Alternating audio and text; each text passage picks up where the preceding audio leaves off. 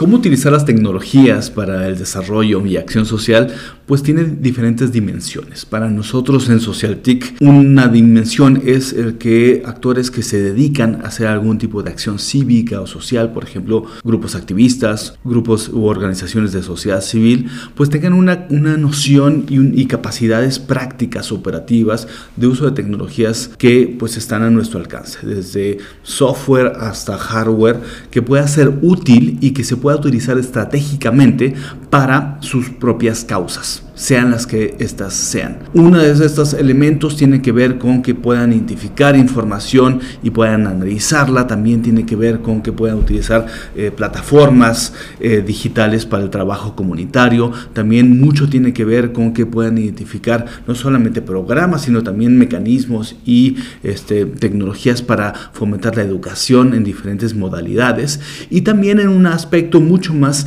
de impacto cívico, el que puedan utilizar las herramientas en las que ya convivimos como sociedad para generar incidencia tanto pública en leyes, aspectos del funcionamiento del gobierno, como también social en cuanto a pues cómo es que nos comportamos como sociedad y cómo es que convivimos en una comunidad. Una segunda dimensión para ver el uso estratégico de las tecnologías en el desarrollo social y la acción social es el tipo de participación cívica. Y aquí lo podemos ver como un aspecto de cómo es que la ciudadanía participa en una lógica social y sobre todo en esta lógica de gobierno abierto, cómo utilizamos la información pública, cómo la pedimos a través de solicitudes de acceso a la información, cómo participamos para que los problemas públicos puedan llegar a tener soluciones y sobre todo cómo es que hacemos que nuestra voz y nuestras exigencias estén fundamentadas, nuestras propuestas estén articuladas y puedan solucionar muchos de los problemas.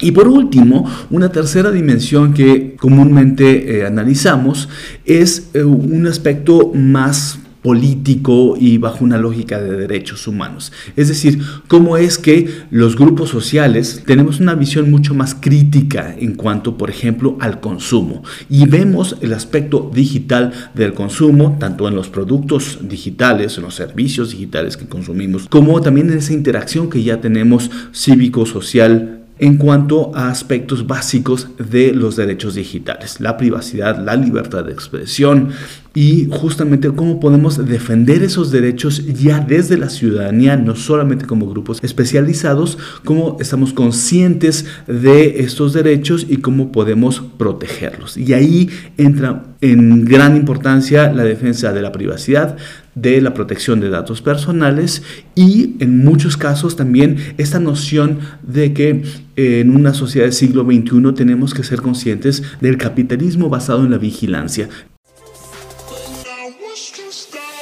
Nos escuchamos la próxima semana en Tech.